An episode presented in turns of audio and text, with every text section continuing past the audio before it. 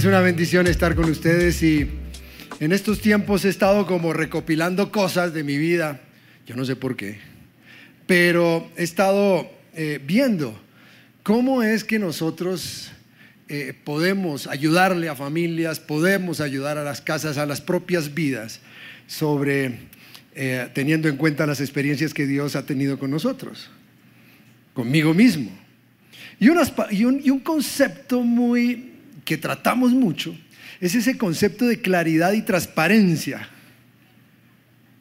Pues de hecho yo creo que los logros, si tenemos transparencia, si tenemos claridad, serían mejores, los frutos se darían mejor. Incluso los noviazgos, ¿no? Yo creo que es mejor hablar antes y estar claritos. Estar claritos es ser más transparentes porque yo creo que ya, ya en el matrimonio, pues cuando estemos en la familia, pues eh, existirían menos riesgos, creo yo, de divorcios y de papás sin, o más bien de hijos sin papás y sin mamás. Incluso los conflictos financieros se reducirían un poco porque yo estoy más clarito. Hay un dicho por ahí muy bueno que es mejor eh, colorado una vez y pálido que pálido toda la vida, ¿no es cierto? Es mejor así. Eso no está en la Biblia. Pero lo traigo a colación porque yo creo que eso nos pasa si somos más claros, más diáfanos, si nosotros somos más transparentes en el momento de las relaciones, incluso de la relación con la iglesia. Génesis 2, 24, 25 es un versículo espectacular porque desde desde el inicio el Señor empieza a hablar del tema. Dice, esto explica por qué el hombre deja a su padre y a su madre y se une con su esposa y los dos se convierten en uno solo. En uno solo. Ahora bien, el hombre y su esposa estaban desnudos, pero no sentían vergüenza. Adiciono desnudez al concepto. Desnudez. Y no, es la desnudez física a la que el Señor se está ahí refiriendo solamente, sino es esa desnudez que tiene que ver con lo espiritual. Es una desnudez espiritual entre hombre y mujer, entre papá, hijos.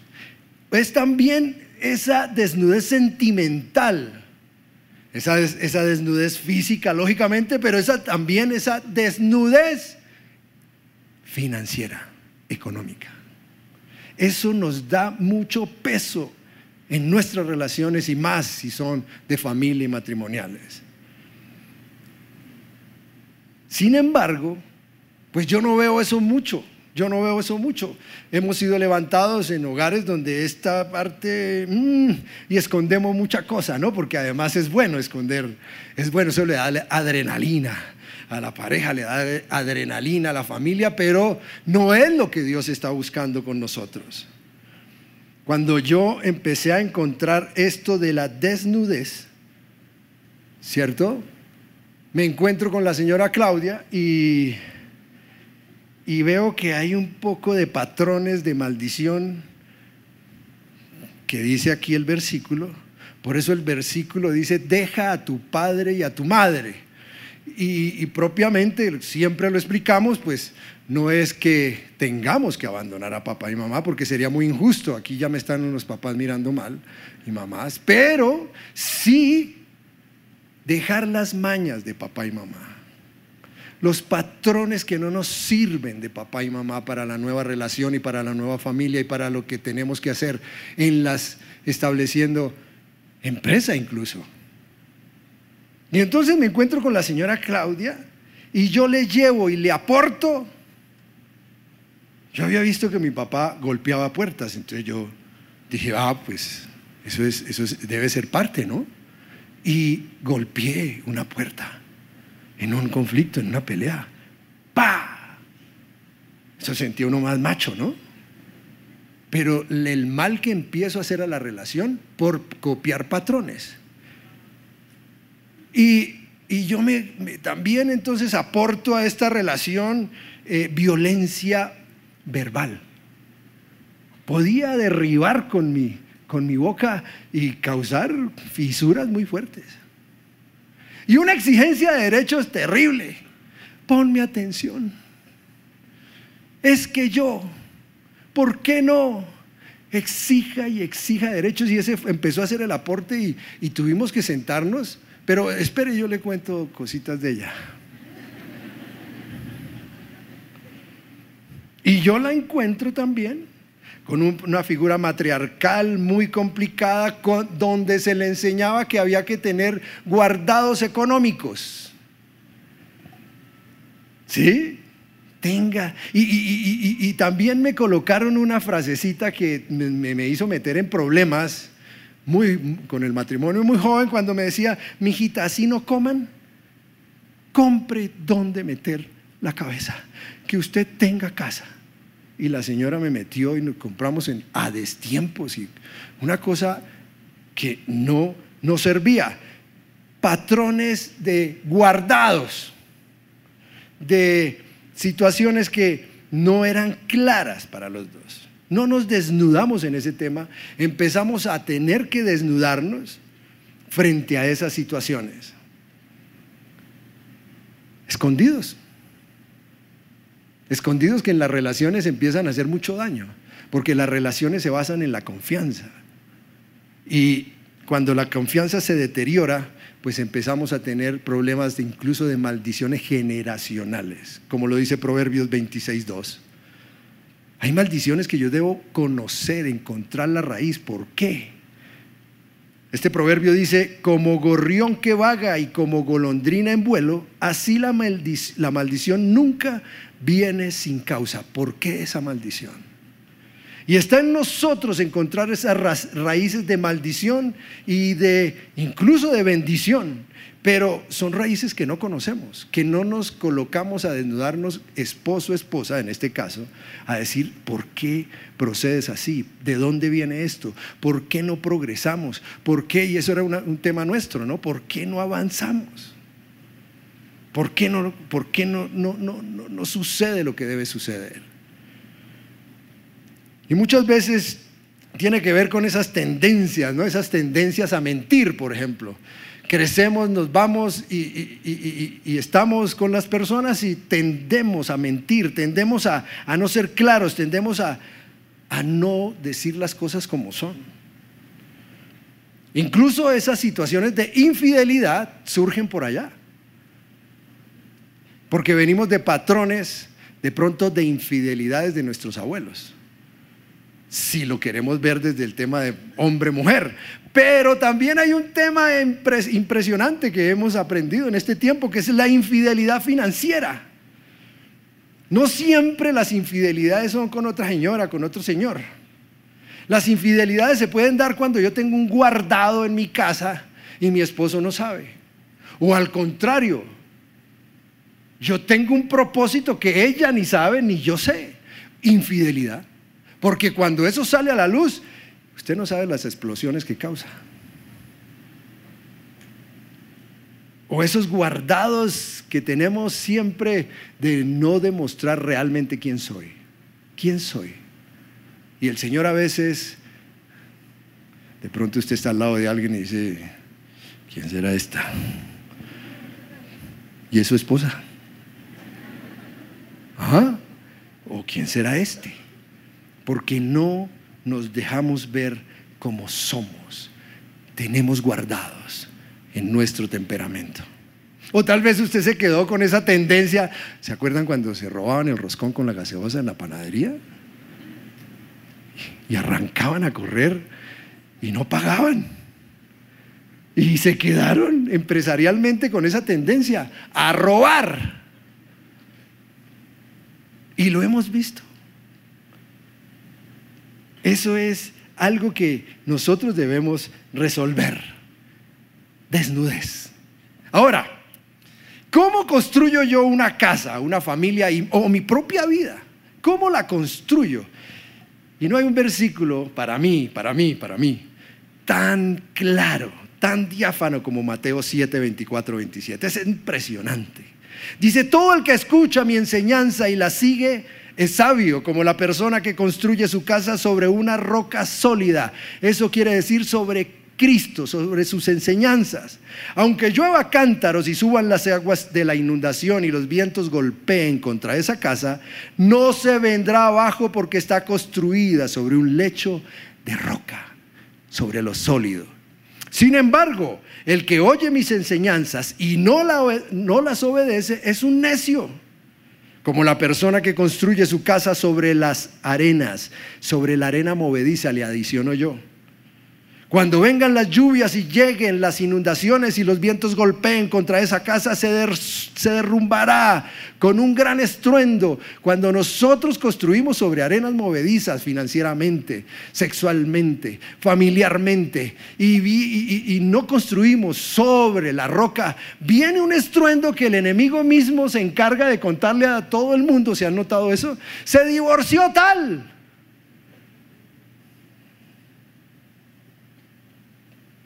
se quebró tal, porque no estaba tal vez sobre las rocas sólidas que son la palabra de Dios y Jesús. Cuando yo construyo casa, una, una parte muy, muy, muy esencial, he visto yo, es que debemos revisar los mantos con los que la construyo. Y voy a hablar mucho de mantos. El manto es cobertura, el manto puede ser de bendición o de maldición. Los mantos son realmente una transferencia. Yo transfiero, como hacían los antiguos profetas, transferían. Y yo lo puedo hacer con mis hijos. Yo transfiero. Yo de lo que tengo te doy. Y esas transferencias tenemos que tener, tener mucho porque yo, mucho cuidado, porque yo puedo transferir mantos de engaño, de falta de transparencia, de malas prácticas. Yo como casa empezamos a identificar mantos espirituales que estaban sobre nuestra casa. Y que yo tengo que, la obligación de empezar a escarbar, de empezar a arrancar, de mirar qué debo cambiar, qué debo renovar en cuanto a mis mantos.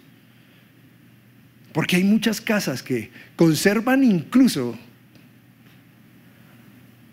mantos de otras religiones, mantos de religiosidad, mantos de rebeldía, mantos de engaño.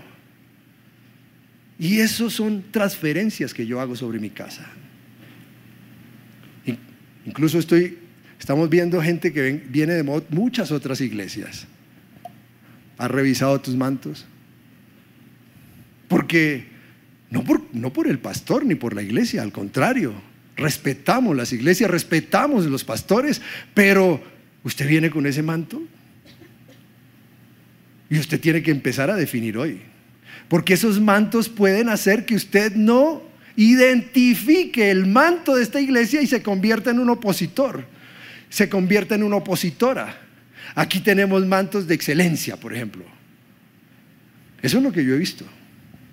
Tenemos mantos de disciplina, de procesos, mantos de santidad. Pero cuando usted tiene otros mantos, eso es como taparse con ocho cobijas. Como que usted no sabe cuál calienta más o cuál calienta menos. Entonces yo tengo que empezar a mirar porque eso tal vez no me deje avanzar dentro de la iglesia y yo empiezo a impedir que mi grupo no avance. Por ejemplo. O en mi casa, ¿tienes mantos de oración?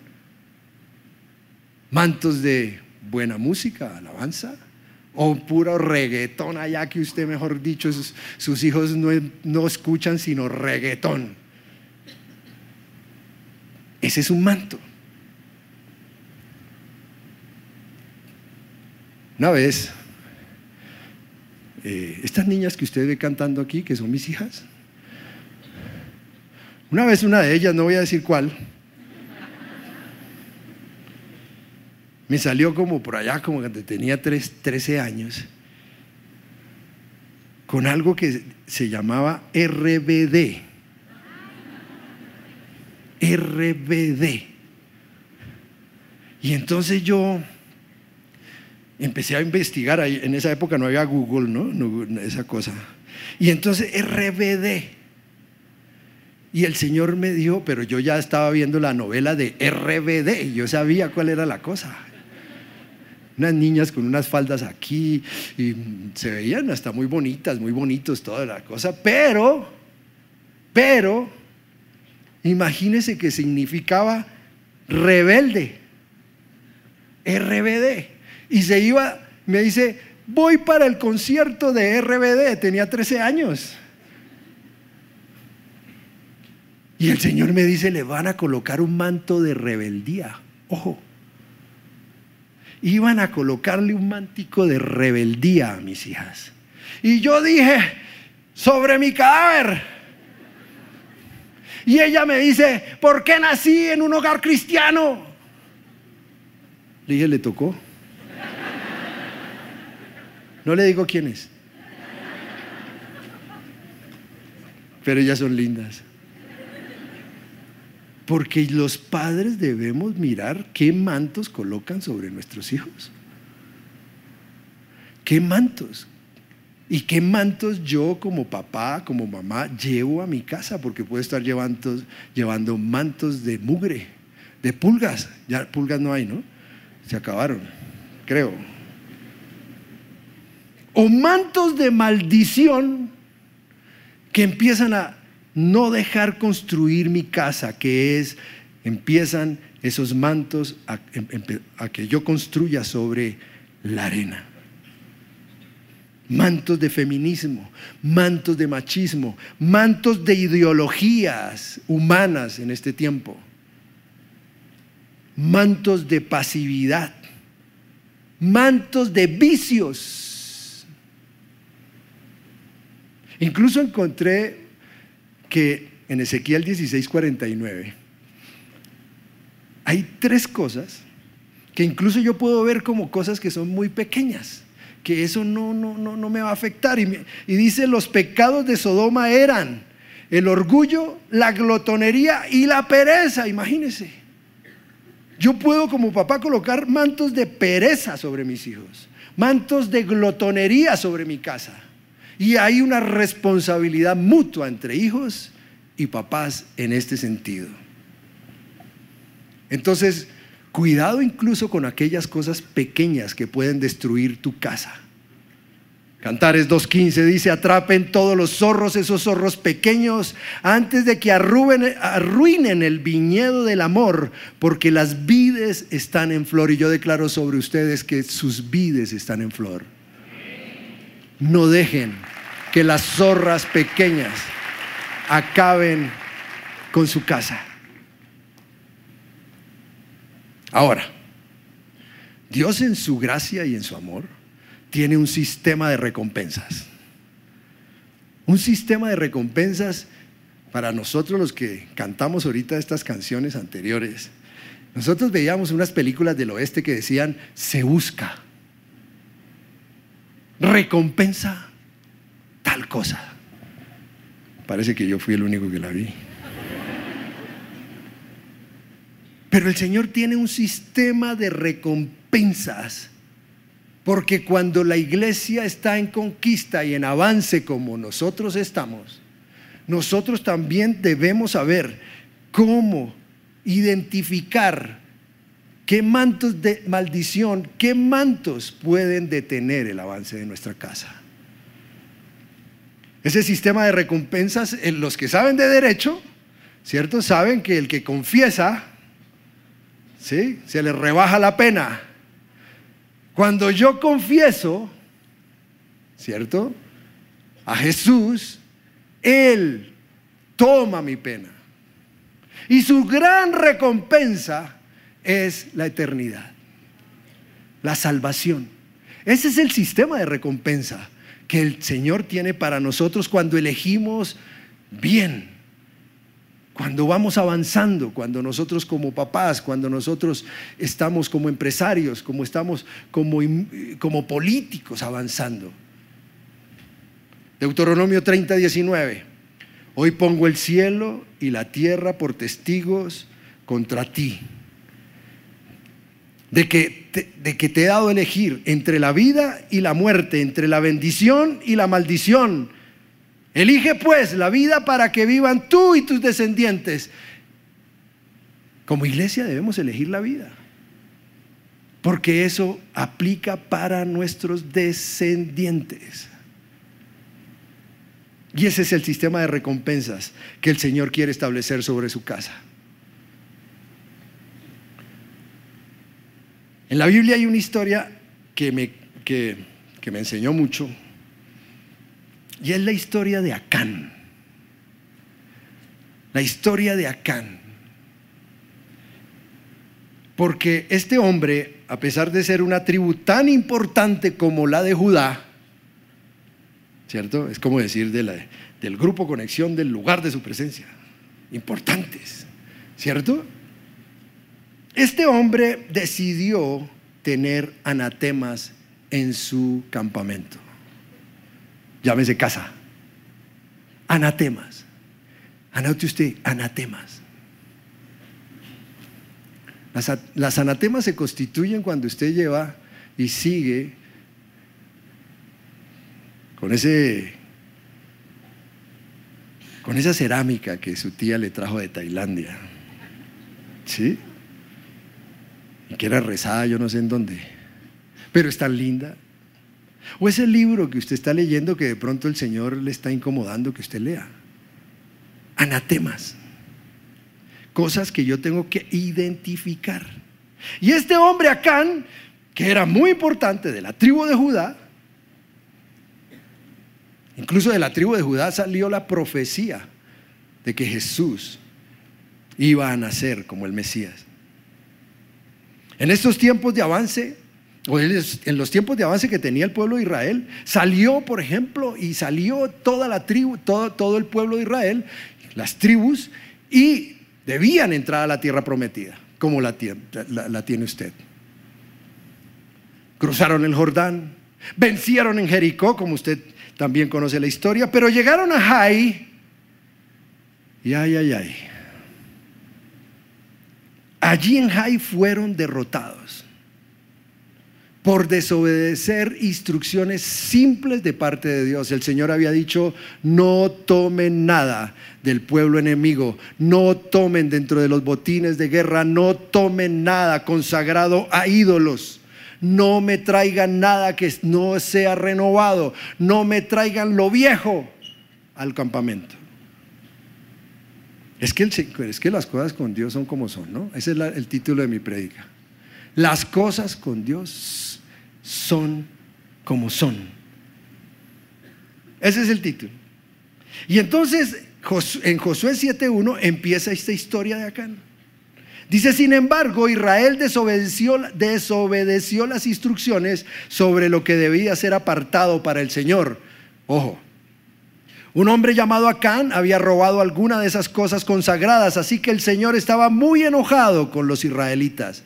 Estaba muy enojado con los israelitas. Acán era hijo de Carmi, un descendiente de Simri, hijo de Sera, de la tribu de Judá. Tenía, tenía estructura.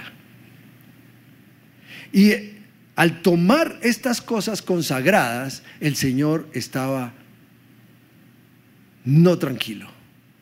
Entonces yo le hago una pregunta a usted o a su familia. ¿Qué te ha dicho el Señor que tienes que quitar de tu vida? ¿Qué te ha dicho el Señor que en este tiempo debes quitar? Debes desechar. Que no me la lleves al campamento. No me lleves mugre a la casa. No me lleves y no me tengas guardados.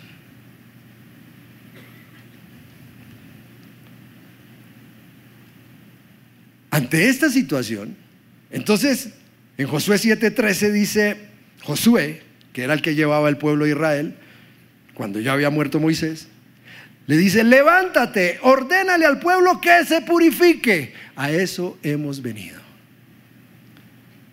Cuando yo leo esto, yo creo que el Señor nos sigue diciendo, oye, purifícate. Y suena así como muy evangélico, ¿no? Pero purifícate. De hecho, usted viene hoy y hay purificación en medio de la alabanza. en medio de la adoración. Hay purificación porque la palabra nos purifica. Hay purificación porque tú lo pides. Purifícame, Señor. Purifícame. Estoy mirando más de la cuenta esta vieja. Purifica mis ojos. Purifica mis finanzas. Purifícame, Señor. Dile al pueblo que se purifique a fin de prepararse para mañana, pues esto dice el Señor Dios de Israel. En medio de ti, oh Israel, están escondidas las cosas apartadas para el Señor. Nunca derrotarás a tus enemigos hasta que la quites, hasta que quites esas cosas que tienes en medio de ti. Por eso te hago esa pregunta. El pueblo no puede ser ingenuo, la iglesia no puede ser ingenua. Hay cosas que tú debes quitar de en medio de ti, por pequeñas que parezcan, pero que el Señor te esté inquietando. En mi caso yo ya le conté, yo tuve que quitar violencia, tuve que quitar malformaciones en mi economía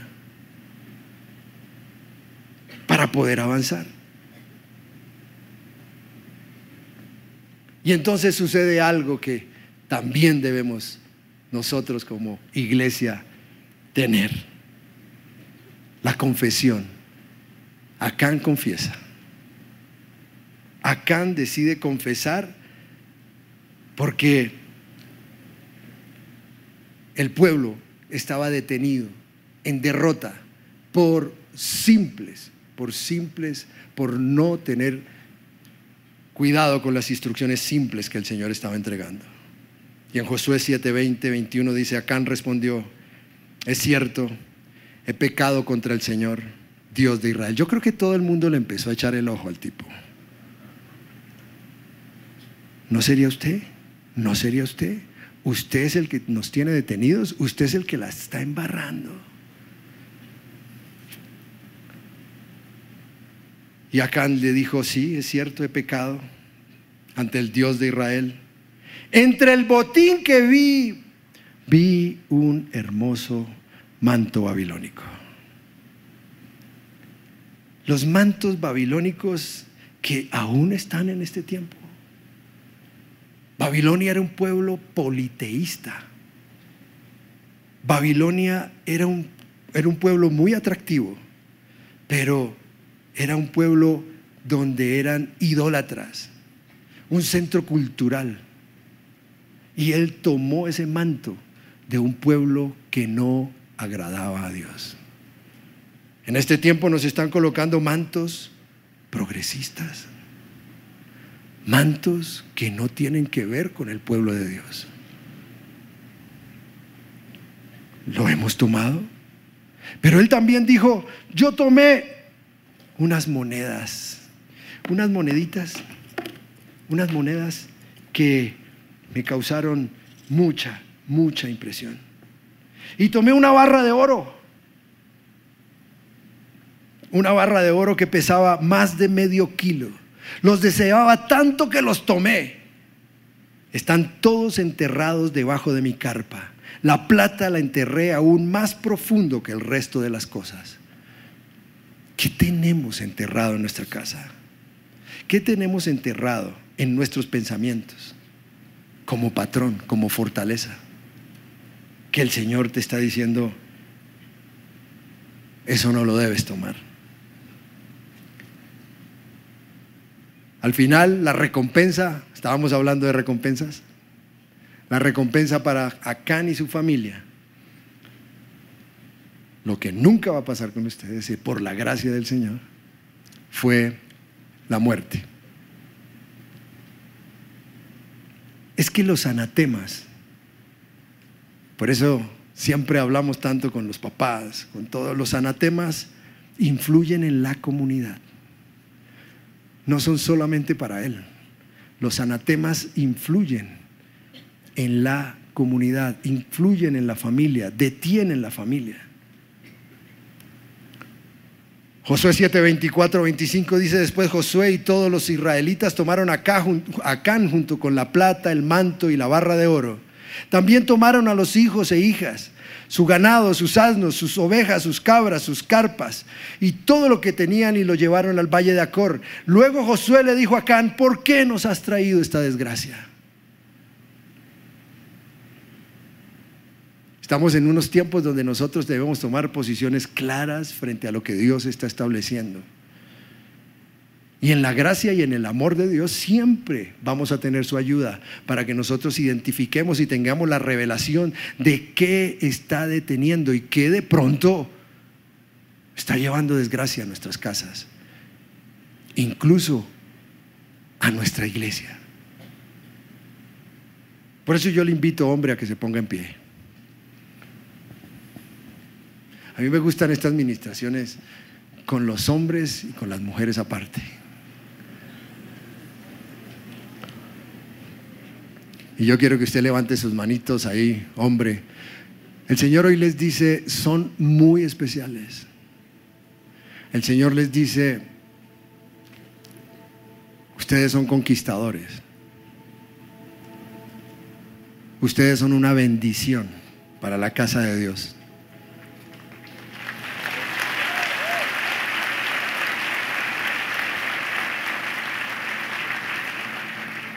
Pero hoy queremos purificarnos, Dios, como hombres. Purifícanos, purifica nuestros ojos. Purifica, Señor, nuestras intenciones, nuestra sexualidad. Hoy quiero sacar todo guardado y quiero confesártelo a ti como lo hizo Acán. Hoy confieso mi pecado. Ese pecado de infidelidad, ese pecado de infidelidad financiera, ese pecado de infidelidad. Hoy declaro, Señor, que quiero que mi casa avance, que mi iglesia avance. Y yo no quiero ser esa piedra que no deja que tomemos ese ritmo. Señor, purifícanos. Y yo confieso, Señor, que quiero seguirte.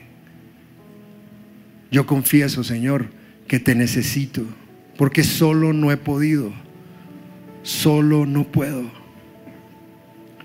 Hoy desecho de mí toda codicia, de tomar cosas que no debo tomar y llevarlas a mi casa. Parecen muy atractivas, pero no es lo que tú quieres. Gracias, Señor. Mujeres se ponen en pie. Ah, ustedes sí son las mejores.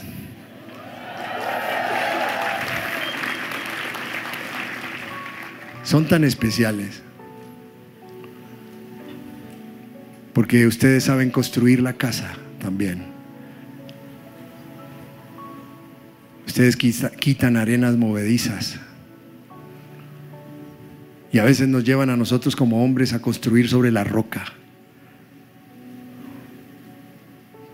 Quitamos todo guardado de nuestra mente y de nuestro corazón, todo patrón que tal vez venía de generación en generación,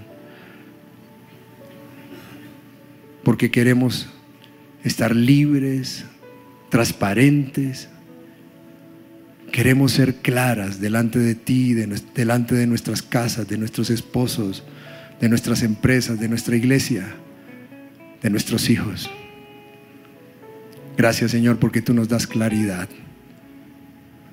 Tú nos das desnudez delante de ti. Te bendecimos hoy. Amén. No se apague el fuego en mi interior. Que el soplo de tu viento avive mi pasión. Espíritu de Dios enciende mi corazón con el sol de tu mirada y el sonido de tu voz, que tus brazos sean mi abrigo. Tu calor es todo lo que pido. Quiero más y más de ti. Lléname de tu presencia, que me quede tu fragancia quiero más y más de ti. Ven y cambia lo que quieras, por favor nunca te vayas. Si les gustó este video, pueden suscribirse al canal de El lugar de su presencia en YouTube. De esa manera gozará de todos nuestros beneficios.